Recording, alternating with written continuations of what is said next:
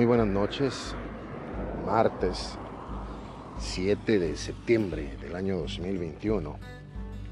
En este año, continuidad del 2020, con tanta situación diferente, le damos la más cordial de las bienvenidas al espacio de los chuladitos. Y vamos a utilizar este pequeño espacio. Usted disculpará el abandono, pero hemos tenido otras tantas actividades igual de importantes como, como atender la salvación de su alma con las noticias actuales, transportándonos un poquito al pasado y ver qué es lo que nos depara en el futuro.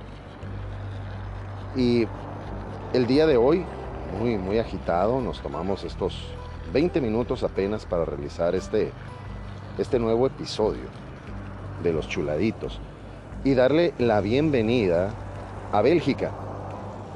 En Bruselas, exactamente ahí es en donde nos escuchan. Y les mandamos un gran saludo desde hace un poquito más de un mes que nos hacen el grandísimo favor de permitirnos eh, acompañarle un ratito de, eh, con todos los episodios que ya están grabados. Tenemos nuevo público en Europa y agradecemos muchísimo su preferencia porque hay otros podcasts malísimos también que pues, nos, ayudan para perder el tiempo. En este caso, pues tratamos de, de que se edifique el alma, el fundamento para llegar al cielo, eh, para personas tan diferentes así como usted. Y también mandamos un enorme saludo a Argentina, Brasil, Chile, Perú, Uruguay, Paraguay, Honduras, Guatemala, aquí mismo nuestros paisanos mexicanos, en los Estados Unidos de América, la nación más poderosa del mundo, que no nos dejan de su preferencia, muy, muy amables, eh, siguiendo eh, ahora el, el, rezo más escuchado, es el de las 20 divinas promesas, y lo cual me llena de orgullo, muchísimo orgullo. Diariamente se reproducen cientos de veces, no le puedo decir miles porque no llego a tantos números pero sí cientos de veces y nos llena de, satisfacción saber que usted está utilizando las herramientas correctas para llegar al cielo, para, para poder fundamentar ese camino al cielo. Y la urgencia de comunicarle, de estar con usted unos cuantos minutos. Ya dimos un saludo apresurado no sin antes agradecerle a, Encore, la app estrella de Spotify, muchísimas gracias. Eh, seguimos, sabemos de su preocupación, gracias, pero eh, seguimos invictos en la situación del contagio, todavía no, no nos hemos contagiado. Eh, por ahí hubo alguna preocupación, les agradecemos muchísimo. nos sigue identificando la gente en donde nos escuchan hablar y eh, nos, llena de orgullo que se escucha bastante bien el podcast de los chuladitos. la principal noticia de hoy es que el aborto es permitido ya en, México. El, el aborto eh, legalmente ya se forma parte como del erario del gasto público forma parte de, una normalidad y naturalidad, así como, como ir a curarse de una gripa, de un dolor de cabeza o tal vez de algo muy muy importante como de un cáncer, de algunas infecciones muy severas, incluso de, del SARS-CoV-2, del coronavirus. Ya es responsabilidad del Estado atender a favor de que se aborte es una noticia dura, una noticia muy fuerte. Usted me puede decir, pero chuladito, en, Europa eso ya, ya sucedió hace mucho tiempo, en, Argentina ya van para un año con, ese ejercicio. y desgraciadamente, digo desgraciadamente, eh, son elementos que nosotros como, nada más como votantes, no nos damos cuenta de las intenciones completamente oscuras de las empresas que eh, permiten que este tipo de acciones se lleven a cabo en, un país, no porque sea México, no porque sea guadalupano, sino pues porque están buscando lugares con, con una presencia, con un verdadero destacamiento, sobre todo el económico. Entonces, si usted necesita un pequeño ingreso, obviamente hablando de, los legisladores, de los diputados, de los senadores, de quienes permiten ese tipo de, acciones tan lamentables como permitir el aborto. Y precisamente lo, lo señalo porque pues nuestros gobernantes, cuando por ahí del año 2500, cuando nace el, derecho, ya lo hemos platicado en algunos otros programas, y obviamente también nace el capitalismo, pues se establece la prioridad gubernamental como la seguridad del pueblo. Entonces, estamos pensando que el embarazo, el que venga un nuevo ser a este mundo, le preocupa a las personas que están en el poder. En este caso, no hay un fundamento para decir, bueno, es que ya somos muchos, es que no cabemos, eh, es que están haciendo mucha gente enferma. En realidad no hay un fundamento.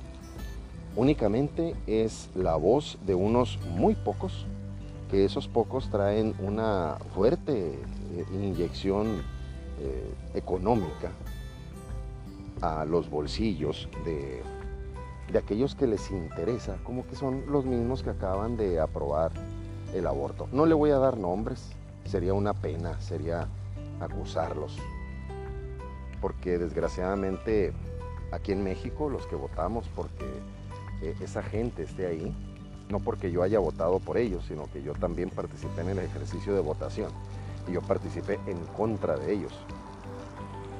Pero de igual manera, así como llegaron, lo sostienen. Y ante la pregunta que usted me va a decir, pues chuladito, ¿cuál es tu preocupación? Si, si eso ya hace muchos años que está en Europa, en los Estados Unidos, y Estados Unidos sigue siendo la nación más poderosa. Mas no por eso significa que se les permita asesinar niños y poner en peligro la vida de la mamá. Y además de eso, si la mamá llega a quedar viva, yo quisiera escuchar el testimonio de una mamá que después de abortar diga, ahora sí, soy feliz. Quisiera escucharlo. No existe. No hay tal. Entonces es preocupante que miremos alrededor que las situaciones que establece el gobierno no las fundamenta con una propuesta sólida. Esto es, no hay un acompañamiento psicológico, espiritual, moral, algo que eh, a, las personas involucradas las eh, ayude a poder salir adelante después de un trance de ese tipo. Porque el saber que ya no está embarazada, después van a, venir las preguntas, ¿y qué sintió? ¿Y qué pasó? ¿Cómo lo sacaron? ¿Cómo fue? ¿En dónde quedó? ¿Quién lo hizo? ¿Lo sacaron completo? van a venir muchas preguntas que van a atormentar, sobre todo a la mamá. Y usted me puede argumentar, pero chuladito, ¿qué tal si es una violación? Alguien que, eh, inocentemente quedó embarazado y, que eh, el, el, producto, porque así le dicen a un niño, no le dicen vida, le dicen el producto. Qué pena, qué tristeza eh, lo que yo le mencionaba eh, hace algunos programas sobre la agenda. Y recuerde que la agenda no es un, semanario ni, ni un mensual, es definitivamente una manera de expresarnos, de dirigirnos y de educarnos. Y le dicen a un bebé por nacer, le dicen producto. No es algo que esté en venta, pero pues para ellos sí. Lo promueven y hay gente que dice, bueno, esa es la solución a mi problema. Porque lo consideran un problema. Le reitero, se convierte en una agenda, en algo verdaderamente bochornoso, en algo que fácilmente nos debe de causar pudor general para las personas que nos escuchan en otro país y no conocen la palabra pudor. Es una referencia a sentir pena de tratar ciertos temas. Y esa referencia eh, se debe de, de calificar a partir de estos procedimientos legales, porque ya está argumentado que los niños pueden ser abortados.